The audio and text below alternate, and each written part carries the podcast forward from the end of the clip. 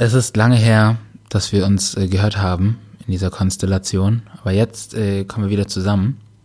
Herzlich willkommen bei Kopfkino. Jetzt nicht schon wieder, sorry, jetzt ist schon, nicht schon wieder zwei Wochen her. Jetzt ist schon wieder zwei Wochen her. So ist halt der Rhythmus, Janik, auf den wir uns damals geeinigt haben vor 100 Jahren. Ähm, und ja. ich sag auch noch, hey, lass uns bitte nicht unterbrechen und das mache ich im ersten, im ersten Satz unterbreche ich ja. dich. Es tut mir leid, ich lege das Parkett wieder aus. Let's go. Okay. Herzlich willkommen bei Kopfkino, dem Film- und Serien-Podcast von Janik Lipinski. Guten Tag, beziehungsweise guten Abend. Guten Abend. Und mir, Enos Rakumo.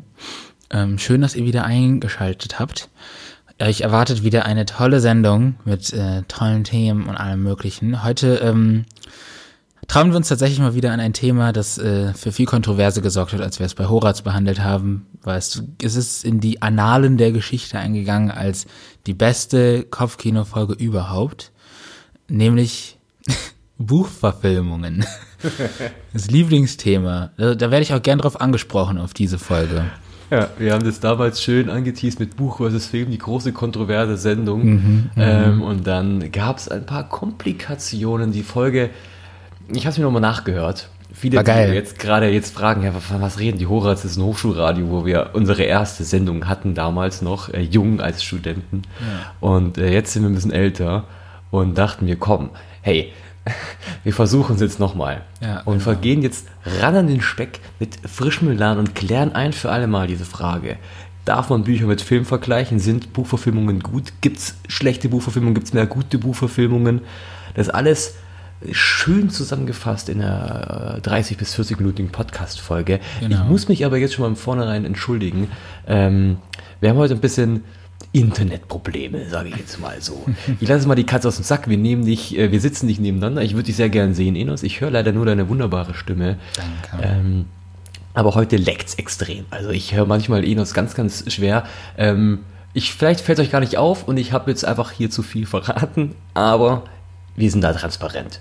Ja, wir müssen transparent sein. Das ist äh, unser Alleinstellung. Nee, ist nicht unser Alleinstellungsmerkmal, aber Nein. ist wichtig. Transparenz ist wichtig. Damit kommt man gut an bei den Kids. Bei den ähm, Kids kommt man gut an und mit den Kids kommt man auch mit Buchverfilmungen gut an, wie ich gehört habe. Es gibt nämlich unfassbar viele Buchverfilmungen. Ich glaube, das gleiche habe ich damals auch schon gesagt, aber jedes Mal, wenn wir dieses Thema haben und ich recherchiere, was gibt es denn eigentlich so für Buchverfilmungen, ist unglaublich. Also ich habe auch, es gibt auch Buchverfilmungen, da wusstest du nicht mal, dass es auf einem Buch basiert. Zum Beispiel wusstest du, ja, okay, das wusst, weißt du wahrscheinlich, aber ich sag's mal für die Hörer. Wusstet ihr, dass der Pate auf einem Buch basiert? Mhm, das steht bei mir hier im Schrank. Ja, gut. ähm, wusstest du, dass der Exorzist auf einem Buch basiert? Ja. Okay. Drittens, aber damit kriege ich dich jetzt. Wusstest du, Enos, dass Jurassic Park auf einem Buch basiert? Ja. Ach, jetzt hör mal auf. Es ist tatsächlich ein Buch, das ziemlich viele Englischkurse halt lesen, Jurassic Park. Deswegen weiß ich das. Dann bin ich vielleicht einfach blöd. Nee, das würde ich nicht sagen. Du bist schon ziemlich intelligente. ähm, du bist sogar so intelligente, du hast den einfach den Orga-Part geskippt. Ähm, oh. aber dafür bin ich ja hier, um jetzt das liebste Segment äh, seit den Recaps immer wieder hier reinzubringen. Den Orga-Part, genau. Ähm, uns gibt's zu hören. Auf Spotify, iTunes, Google Podcast, dieser via RSS-Feed und auf den 4001 Kanälen bei YouTube und Soundcloud und bald auch auf der Website, wenn ich es endlich schaffe, den Beitrag dazu zu erstellen. Ähm, Schande über mich, über Asche auf mein Haupt. Ähm, ich habe das bisher noch nicht geschafft, bitte vergebt mir. Und wenn ihr uns irgendwie verfolgen wollt, also nicht in person, sondern im Internet. In person könnt ihr es auch gerne tun, aber dann bitte nur so mit Trenchcoat und Hut. Das finde ich cool. Alles andere ja. nicht. Ähm, findet ihr uns auf Facebook, Instagram, Twitter und Letterboxd.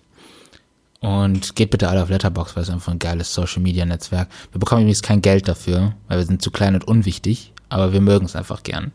Und ich glaube auch, dass viele nicht wissen, wie man Letterboxd schreibt, deswegen sage ich es jedes Mal mhm. in der mhm. Hoffnung, dass da mehr Leute hingehen. Letterboxd äh, wird geschrieben wie Letter, wie der Brief, dann die Box, wie die Box und dann noch ein D hin. Und wenn ihr da Kopfkino Hochratz wir können den Namen nicht ändern. Äh, Das tut mir wirklich Kann man nur mit einem. Premium-Account. Wir haben alte beide kein Geld. Dann folgt uns dort doch gerne und erstellt doch so euer eigenes, äh, euren eigenen Account und führt ein kleines Filmtagebuch, in dem ihr einfach äh, notieren könnt, wann ihr was gesehen habt und wie ihr den Film fandet. Genau. Das macht großen Spaß. Leider muss man gerade sagen, ist bei uns ein bisschen tote Hose, was Fil- Filme angucken angeht, obwohl wir natürlich ähm, immer noch ein kompetentes Team sind, aber ähm, Sind ansonsten ist da schon viel los. Also ich muss sagen, ich habe ein paar Filme geguckt. Aber da der Recap-Part gestrichen ist, werdet ihr nie erfahren, welche, außer ihr meldet euch bei Letterboxd an. Richtig. Also, harter Teaser hier Film. eingebaut. Ich habe einen Film letztens gesehen, der passt auch ganz gut zum Thema heute, ehrlich gesagt. Bitte. Ich habe äh, die Känguru-Chroniken angeschaut. Hm, darfst du schon darüber reden? Ist der Film schon klar. raus? Ja, wann ist der denn Ja, ja. rausgekommen? Der kommt diese Woche oder kam der letzte raus? Der war, der war ja letzte Woche am Donnerstag, war der, war der Okay. Kinostart in Deutschland. Okay. Äh, das, ich habe diesen Hype um dieses Buch, um dieses Hörbuch ähm, komplett. Also wirklich, ich wusste nichts davon.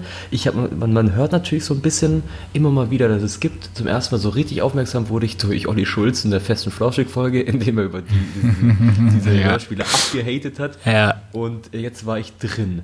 Ähm, ich Also weiß hast- nicht, warum ich euch das erzähle. hast du die Bücher halt gelesen? Nee, aber das ähm, es klingt, ist auch gut für den Film. Ich habe durch diesen Film jetzt Bock, mir die Hörbücher anzuhören. Diese, also die Bücher sind gut und die Hörbücher noch besser, weil Marc-Uwe Kling halt einfach ein cooler Typ ist. Und der kann super, der redet super lustig als Känguru. Ja. Ähm. Obwohl mir das Känguru super auf den Sack gegangen ist. Ja, das Känguru geht aber halt auch auf den Sack. Das ist so ein bisschen so der Charakter vom Känguru, dass es auf den Sack geht. Ja. Es ist aber so ein kleiner Fun-Fact, den ich am Anfang raushauen will, ähm, weil wir ja sagen, es gibt unfassbar viele Buchverfilmungen und jetzt wieder mit Känguru-Chroniken das nächste. Eigentlich ist so die Buchverfilmung, oder wie man auch in Fachkreisen sagt, die Literaturverfilmung, das ist einer der ersten Filme. Zum Beispiel 1902, war Die Reise zum Mond ist ja einer der ersten Filme. Ein französischer Film von, ähm, korrigiere mich, wenn ich falsch, äh, falsch ausspreche, Georges Méliès. Ähm, basierte auch auf einem Buch. Das heißt, das ist das eigentlich, ist die Buchverfilmung so alt wie der Film selbst. Ja. Genau. Also das Mehr ist, kann ich nicht sagen. ist nichts Neues. So. Also es, es gibt ja auch Adapt Adaptionen sind ja in jedem, in jeder Kunst irgendwie gang und gäbe. Also allein in wie viel so aus der Bibel oder religiöse äh, Motive und Geschichten übernommen werden oder Theater, das dann in sich in Musik und Bildern und Filmen wiederfindet und sowas. Also das ist ja im Grunde ein alter Hut und nichts Neues. Ähm, ja, aber es ist trotzdem, es ist, deswegen ist es auch immer so überpräsent, weil es halt auch einfach, du hast praktisch so eine Grundgeschichte, die da ist und dann kannst du ja im Grunde mit der machen, was du willst, die verändern, die anpassen, die modernisieren, die originalgetreu wiedergeben und so. Ähm, aber es ist natürlich nicht leicht. Finde Genau. ich zumindest. Da kommen wir nämlich auch zu der, zu der großen Problematik, dass es bei Buchverfilmungen immer Leute gibt, die sehr, sehr laut sind ähm, und schreien, das Buch ist besser. Oder der Film ähm, hat das Buch nicht ernst genommen oder war nicht äh, detailgetreu und sowas. Und deshalb ist, finde ich, dieses Thema auch so spannend, weil wir alle, beziehungsweise wir beide zumindest auch sehr betroffen sind. Wir lesen sehr, sehr gerne, schauen aber auch gleichzeitig sehr, sehr gerne Filme. Und rein theoretisch müsste man ja eigentlich, weil es zwei unterschiedliche Medien sind, müsste man ja beide Werke, äh, Buch und Film, getrennt voneinander betrachten. Aber das kann ich jetzt auch schon vorab sagen, ich kann das.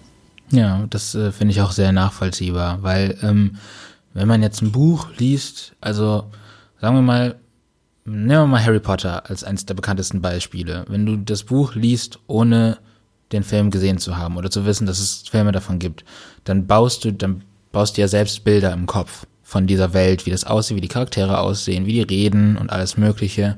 Und du gehst also, wenn du dann erfährst, okay, es gibt einen Film, guckst den an, gehst du nicht nur mit den Wörtern und der Geschichte da rein, sondern schon mit einem kompletten Bild, mit einer kompletten Welt in deinem Kopf gehst du dann in diesen Film. Und da ist es dann natürlich einfach, ähm, dieses Bild zu verfehlen, was dann wiederum bei dir Enttäuschung auslöst, weil du sagst, hm, ich habe mir Harry anders vorgestellt, ich habe mir Snape anders vorgestellt, ich habe mir Hermine anders vorgestellt. Also das ist relativ einfach dazu, ähm, zu enttäuschen. Und da möchte ich gerne meinen allseits geliebten Satz einbringen. Was man sich immer im Kopf behalten muss, wenn man eine Buchverfilmung anschaut, ist, dass eine Buchverfilmung nur eine Interpretation einer Person oder eines Kreativteams des zugrunde liegenden Stoffes ist. Also es ist jetzt nicht, wir haben jetzt Harry Potter, so wie das in den Büchern, äh, wie es im Film aussieht, ist es allgemeingültig. Das ist fest, das steht so. Das ist diese eine Interpretation dieses Teams. Die andere Interpretation, die ich selbst habe, die ist immer noch genauso gültig, nur halt nicht in dieser Filmform, wie ich mir gerade angeguckt habe. Und wenn man damit, glaube ich, mit dieser Einstellung in eine Buchverfilmung reingeht, kann man die, glaube ich, schon viel einfacher genießen, als wenn man da so starr reingeht. Ich dachte ja zum Beispiel immer, dass bei Harry Potter irgendwie Buch- und Filmmenschen, äh, also Buchleser und äh, Filmschauer äh, gleichermaßen Fan sind von mhm. Filmen bis ich irgendwann mal ähm, dahinter, hinter die Kulissen geblickt habe und mal gesehen habe, wie, wie, wie viele Buchleser äh, die Filme hassen. Zumindest ja. große Teile, auch den vierten vor allem und, ja. und alles. Ähm, und ich kann es so gesehen verstehen, weil je größer die Fanbase ist natürlich, desto schwieriger die Umsetzung, beziehungsweise anders formuliert. Je mehr ich involviert bin in so einem Stoff, je mehr ich emotional in so einer Geschichte drin bin, und das ist halt bei Harry Potter extrem, weil da wird eine riesige, gigantische Welt aufgebaut, in der so viele ähm, Leute auch gerne selbst leben würden. Ja.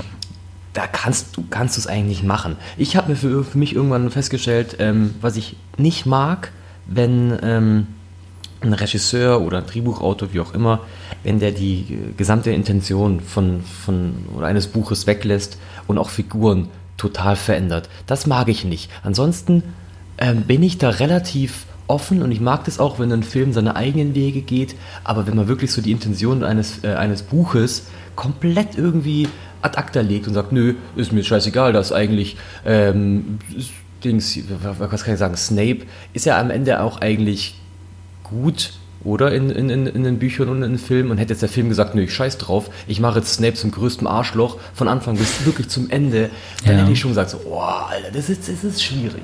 Ja. Ja, das, äh, das stimme ich dir komplett zu. Also, das habe ich mir auch hier aufgeschrieben in meinen Notizen. Wenn man als Kreativteam hinter einem Film alle Aspekte, Eigenschaften, Charaktere und Werte eines Buches ignoriert, dann ist die Buchverfilmung meiner Meinung nach auch nicht gelungen, weil es ist eine Sache, einen Stoff zu interpretieren und eine andere Sache zu sagen, okay, ich nehme die Namen daraus und mache dann den Rest äh, so, wie ich da Bock drauf habe. Also wenn jetzt Hogwarts plötzlich eine, eine Kochschule gewesen wäre, so, dann kannst du auch sagen, ja, okay, dann brauchst du kein Hogwarts dafür, dann willst du einfach nur einen Cash Grab machen, weil du die fetten Namen hast. Ähm, ja, aber also dementsprechend würde ich sagen, dass wir da hinter diesem Punkt unser Fazit so ziehen können, dass man das halt immer im Kopf behalten muss, dass eine Buchverfilmung eine Interpretation ist. Und, wie ist denn das, ähm, das ja. bei dir? Ähm, liest du lieber erst das Buch und schaust dann den Film oder anders gefragt, macht ein Film noch richtig Spaß, wenn man davor das Buch gelesen hat? Mm, ja, ich glaube schon. Also bei mir ist es zumindest so, weil ich jetzt, wenn ich das äh, Buch vorher gelesen habe, dann kann ich ja auf ganz andere Dinge achten und so. Dann verstehe ich Anzeichen ja viel besser. So. Also zum Beispiel bei Game of Thrones. Wenn man das jetzt mal, ist ja auch eine Literaturverfilmung. Also es wurde zu einer Serie gemacht, zählt ja trotzdem. Ähm, da werden dann zum Beispiel Sachen gesagt, Orte genannt, Charaktere erwähnt, von denen ich als Buchleser weiß, okay, das wird später wichtig, das ist ein Hinweis. Und du als Seriengucker, der nur die Serie guckst, Du checkst das alles gar nicht. Du kannst die Serie trotzdem genauso genießen wie ich. Für mich gibt es dann praktisch nur noch diese extra Prise an äh, Excitement mit drin, weil ich halt noch mehr Informationen habe. Von daher, ich glaube, wenn ich mich entscheiden müsste, würde ich es aufgrund meines sehr langsamen Lesetempos so, so machen momentan, dass ich kein Problem damit habe, den Film zuerst zu gucken, dann das Buch zu lesen. Wenn ich wieder schnell lesen würde, so wie ich es früher mal getan habe, dann ähm, würde ich glaube ich sagen, ich würde immer gerne zuerst das Buch lesen, einfach auch damit ich mir eine eigene Vision von der Welt schaffen kann. Weil das finde ich immer auch ganz schön, Exakt, das wenn, man, es, ja. wenn man Bücher liest und du bist vollkommen frei da drin, dir diese Welt so auszumalen. Das finde ich immer eine coole Sache, weil, weil man sich da auch kreativ dann noch so ein bisschen austoben kann in, innerhalb des Rahmens, den dir das Buch vorgibt. Und wenn du halt zuerst den Film guckst, hast du das halt nicht.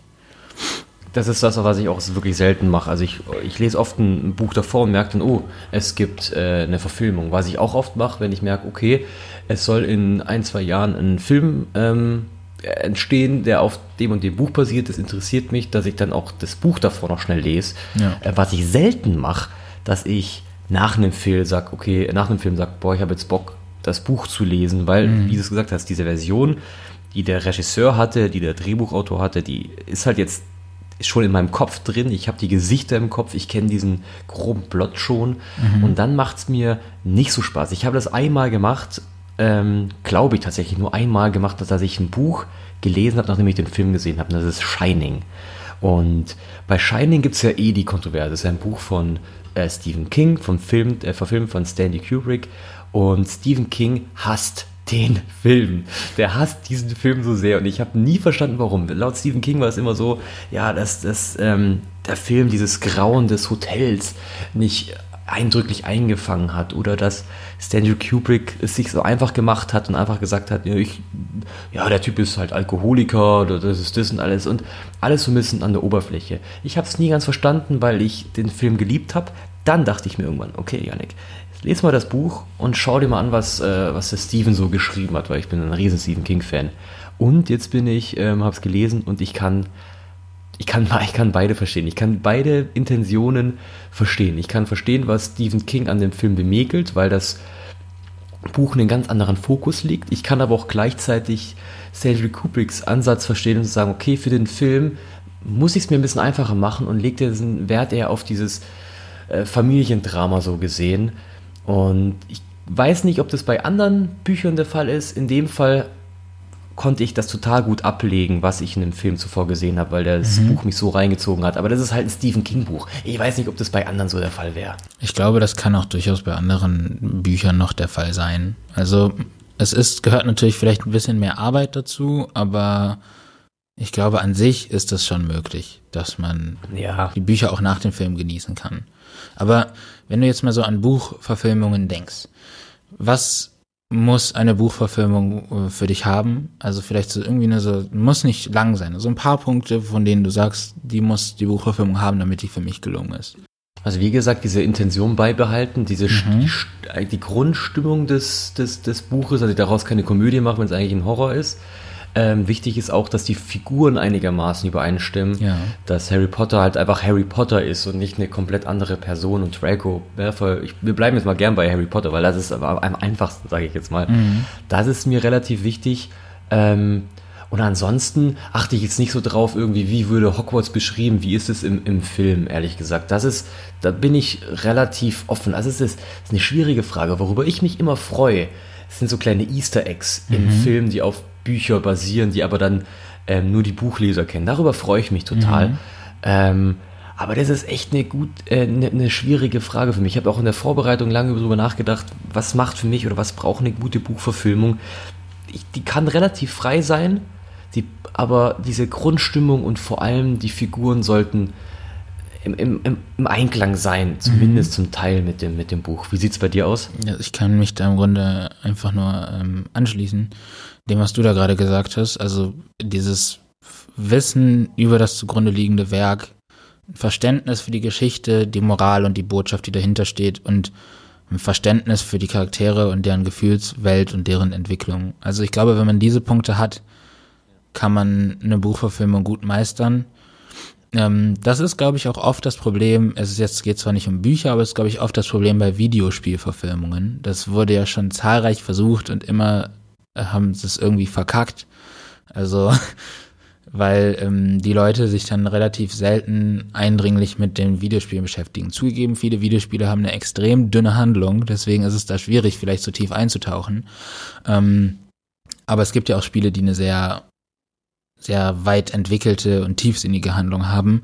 Ähm, und da ist es halt auch einfach extrem wichtig, dass man sich mit den Charakteren der Geschichte beschäftigt. Ich weiß nicht, ob du es mitbekommen hast, ähm, aber The Last of Us, dieses PlayStation-Spiel, das wird jetzt auch äh, zu einer Serie gemacht, zu einer HBO-Serie.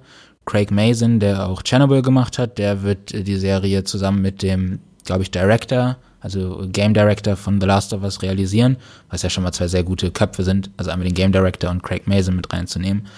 Ähm, und ja, ich glaube, wenn man sich da intensiv mit dem Werk beschäftigt, wie ich es gerade gesagt habe, kann das gut werden. Dann kann man auch von mir aus sagen, okay, wir nehmen jetzt Romeo und Julia und verfrachten die Geschichte aber ins 50.000. Jahrhundert.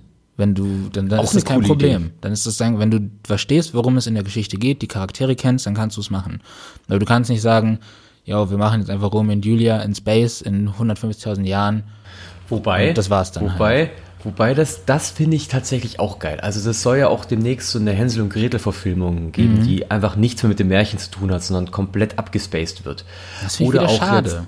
aber ich finde das cool. Also bei mir gibt es so, so zwei äh, Seiten. Entweder so, ja, okay, behaltet einfach die Intention bei, ihr könnt es auch gerne detailgetreu machen, alles bin ich fein.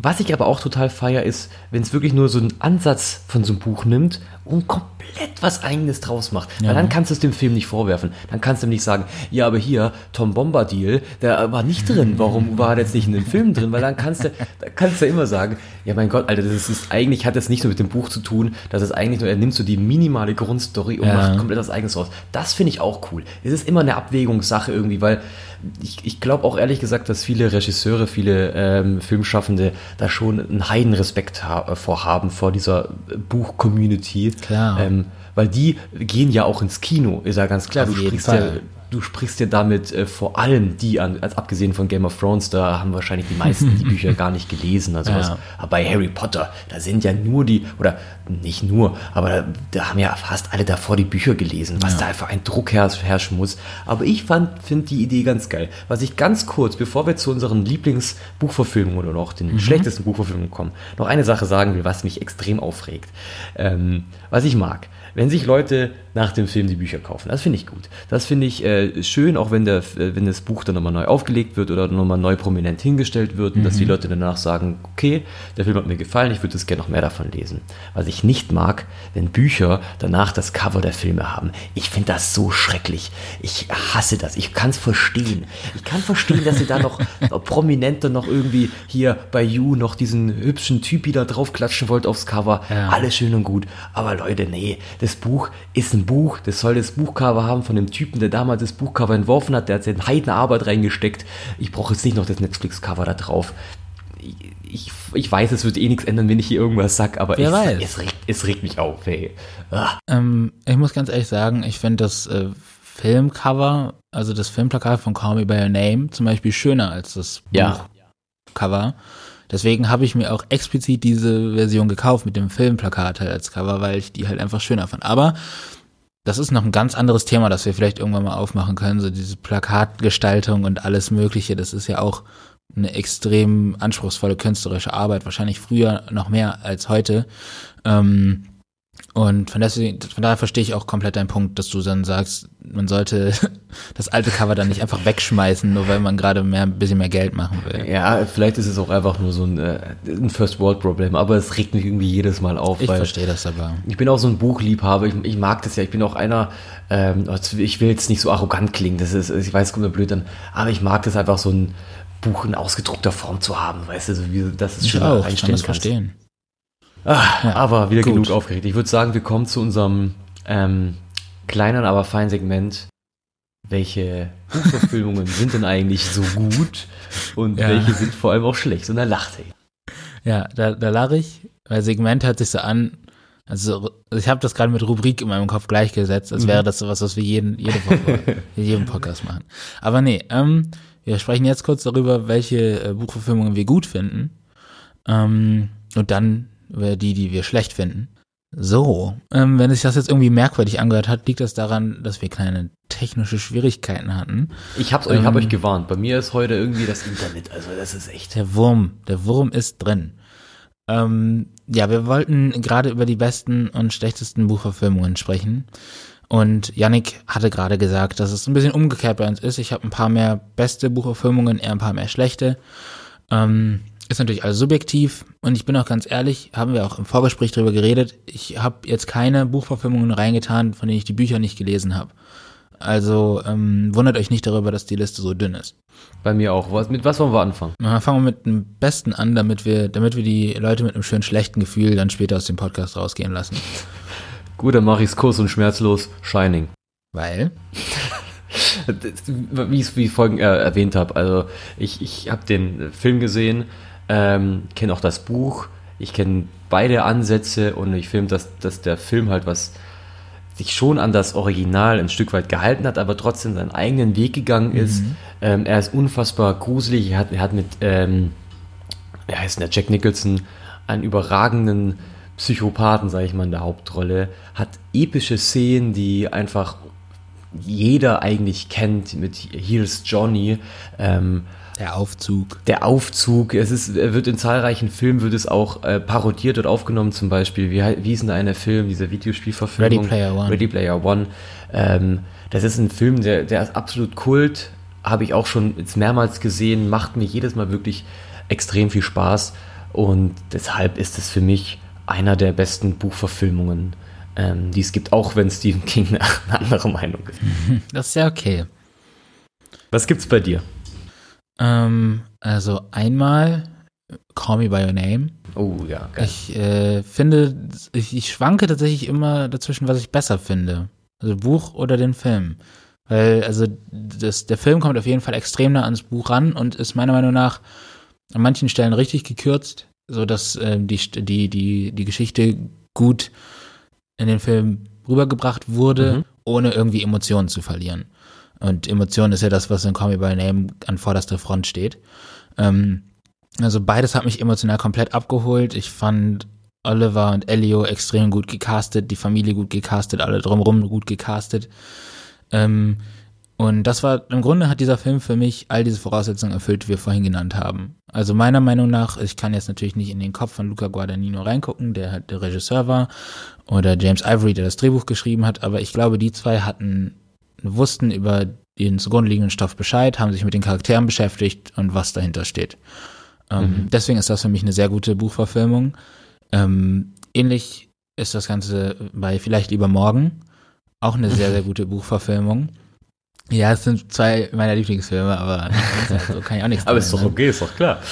Ja, ähm, in Vielleicht lieber morgen ist es tatsächlich so, also auch wieder Cast super gut. Also da liegt es aber auch mit daran, dass der Regisseur auch das tatsächliche Buch geschrieben hat. Und ah, das, das gibt's auch so. habe ich auch. Ähm, und meiner Meinung nach wurden ein paar Szenen rausgelassen, die extrem wichtig für den Film und die Beziehungen zwischen den Charakteren äh, sind. Aber trotzdem auch wieder super zusammengeschrumpft, also kondensiert alles ähm, kompakt zusammengepackt, ohne irgendwie was an der Emotionalität und der Botschaft der Geschichte und der Charaktere zu verlieren. Mhm. Und auf dem letzten Punkt oder auf dem vorletzten Punkt. Nee, ich pack die beiden in einen, in einen Punkt rein. Weil die haben, glaube ich, das gleiche Phänomen so ein bisschen. Einmal Harry Potter. Ich, ich bin damit zufrieden. Habe ich, ich auch lang überlegt. Habe ich lang überlegt. Ich bin zufrieden mit Harry Potter. Ich weiß, vor allem der vierte Teil und manche auch beim Orden des Phönix, da wird viel ähm, rausgelassen und so. Und das sehe ich auch, verstehe ich auch, aber trotzdem finde ich das extrem gut gelungen. Und ähm, jetzt möchte ich gerne die Brücke schlagen, mhm. vom Beste zu Schlechteste, weil diese äh, Verfilmung steht mit einem Bein im Beste und andere, der andere im Schlechteste. Bin mal gespannt. Ähm, und das ist für mich Game of Thrones. Oh. Fuck. Also die erste Hälfte von Game of Thrones finde ich ist wirklich gut verfilmt. Ähm, ich weiß, also ich habe die Bücher ja gelesen, das ist unglaublich viel Inhalt, unglaublich viel Detail. Und meiner Meinung nach haben die an den, wieder an den richtigen Stellen gekürzt, bis zu einem gewissen Punkt, wo sie dann halt Charaktere merkwürdigerweise gemischt haben, Storylines komplett verkackt haben und Sachen dazu erfunden haben, die nicht funktioniert haben. Und damit sind wir auch schon wieder bei schlechteste Buchverfilmungen. Mm, also Game of Thrones ist mit, einer, mit einem Bein bei der schlechtesten mit drin. Damit äh, übergebe ich an dich. Ja, ich will das Fass nämlich gar nicht aufmachen mit Game of Thrones, weil die Wunden, die Wunden heilen ja immer, ähm, sie heilen, aber sie heilen langsam. Falls ja. übrigens hier die ganze Zeit bei mir irgend so ein Klackern hört, mein Nachbar will noch die Wäsche machen. Das will ich ihm nicht abstreiten. Aber ich rede jetzt über meine äh, schlechtesten. Ich habe auch ein paar wirklich sehr, sehr schlechte Buchverfilmungen gelesen, mhm. äh, gesehen. Mit das schlechteste ist äh, Kind 44. Das ist ein Film, den sagt wahrscheinlich euch keiner was richtig irgendwie, also das, das Buch ist relativ äh, gut, mir hat das gefallen, das ist so spannend, hat einen echten krassen Twist und der Film hat tatsächlich gewagt, diesen Twist am Ende einfach nicht aufzugreifen. Und so ist das ein dermaßen, also das Ende ergibt so gesehen keinen Sinn, weil du weißt eine Sache im Film halt einfach nicht, die im Buch elementar ist. Elementar, ja. dass du am Ende mit offenem Mund da sitzt und denkst, what the fuck habe ich gerade gelesen? Und mhm. im Buch vergisst das komplett, ignoriert das komplett und ist dermaßen unbefriedigend dadurch am Ende, dass ich ähm, trotz Tom Hardy in den Hauptrollen und Gary Oldman äh, wirklich einen Hass auf diesen Film habe. Es ist ganz, ganz schrecklich. Dann, damit mache ich mich jetzt bei äh, vielen Leuten auch unbeliebt. Ich finde ein ganzes halbes Jahr ganz, ganz mies verfilmt. Also ich habe das Buch gelesen, ähm, kann ich auch völlig ähm, offen sagen. Ich habe auch geweint. Das, das Ende ist wirklich tragisch. Aber also ich weiß auch nicht, Emilia Clark mit ihren Augenbrauen in, den, in, in dem Film. Das, das ist, am Ende saß ich da, es, es war äh, im Kino um mich herum, alle wirklich geweint, Rotz und Wasser geweint und ich saß da und hatte nichts gefühlt und dachte, hä, es ist mir gerade sowas von scheißegal. Ich will jetzt nicht mhm. sagen, was passiert, ähm, aber es war mir egal. Und mhm. das ist nicht gut bei einem Film, der eigentlich darauf ausgeht, oder ja, darauf aus ist, Emotionen auszu, ähm, ja, ein bisschen auszulösen. Deshalb mhm. von mir auch ganz ein halbes Jahr nicht gut. Eragon habe ich damals schon erzählt, was sie mit Eragon gemacht haben. Ein, ein so gutes Buch, ein so gutes Fantasy-Buch. Ähm, so verhunzt mit so einem komischen Drachen. Also äh, auch, sagen wir mal, bei allen Leuten, glaube ich, in der Liste, die das Buch und den Film gesehen haben. Mhm. Ich würde eigentlich noch The Hobbit sagen, weil die es geschafft haben, aus einem Minibuch drei Filme drin zu machen. ähm, aber ja. ich habe der Hobbit äh, die ganze Trilogie letztens angeguckt und war dann doch berührt. Von dem her würde ich den jetzt mal rausnehmen und nehme als letztes noch The Circle. Ein relativ aktueller Film, basiert auf einem auch einem sehr beliebten Buch. Da geht es um es spielt in Teilen der Zukunft und es geht um eigentlich so ein bisschen Überwachung, um, um, um, um Medien, wie alles miteinander mhm. verwoben wird. Das Buch ist sehr, sehr aufwühlend. Ähm, es ist nämlich komplett auch ohne Dings geschrieben, ohne Kapitel. Das heißt, du liest eigentlich nur in einem Stück durch, was sehr anstrengend ist, aber weil ich, weiß, ich glaube, die Intention des, des, des Autors war. Und der Film, wie gesagt, rafft alles komplett zusammen, stellt mhm. gewisse Ereignisse komplett an Anfang und nimmt somit ein bisschen den Überraschungseffekt raus, ändert das Ende auch wieder. Und das sind die Punkte, die mich halt, äh, wie ich vorhin schon gesagt habe, nerven bei so einer, bei so einer Buchverfilmung, wenn einfach gewisse Dinge so geändert werden, dass sie mich als Buchleser so raushauen, von dem her auch hier nichts für mich. Ja, das äh, war doch eine, eine, eine vollgepackte Liste. Ich möchte diese Liste gerne noch ergänzen. Ja. Um einen Film, aber um eine, um eine Hälfte eines Filmduos. Ich weiß, von was du Und redest. Äh, damit schlage ich schon wieder eine Brücke äh, zu unverfilmbare Bücher dann. Da greife ich dann den Gedanken von dir auf, den du schon oft geäußert hast. Ähm, schlechteste Buchverfilmung. It, Kapitel 2. also ohne ja. Spaß. Ich, ich, ich weiß noch, du hast mir dieses Buch in die Hände gegeben. Ich habe 100 Jahre gebraucht, um es zu lesen. Ich bin offen, ich gehe offen damit um. Aber ich war richtig traurig, als ich fertig war mit dem Buch, weil es so ein tolles Buch ist. Und dann gehe ich in diesen Film, in den ersten Teil, bin begeistert. Und dann gehe ich in den zweiten Film und bin enttäuscht. Aber sowas von. Also was sie mit diesem, also nee, ich, ich verstehe es einfach nicht. Ich, also, und da bin ich, da, ich, ich kann da gar nicht viel mehr zu sagen, weil da bin ich bei meinem nächsten Punkt, unverfilmbare Bücher. It ist so ein krasser Abfuck, das ist so bescheuert, irgendwie auf eine Art, das muss man halt einfach so sagen.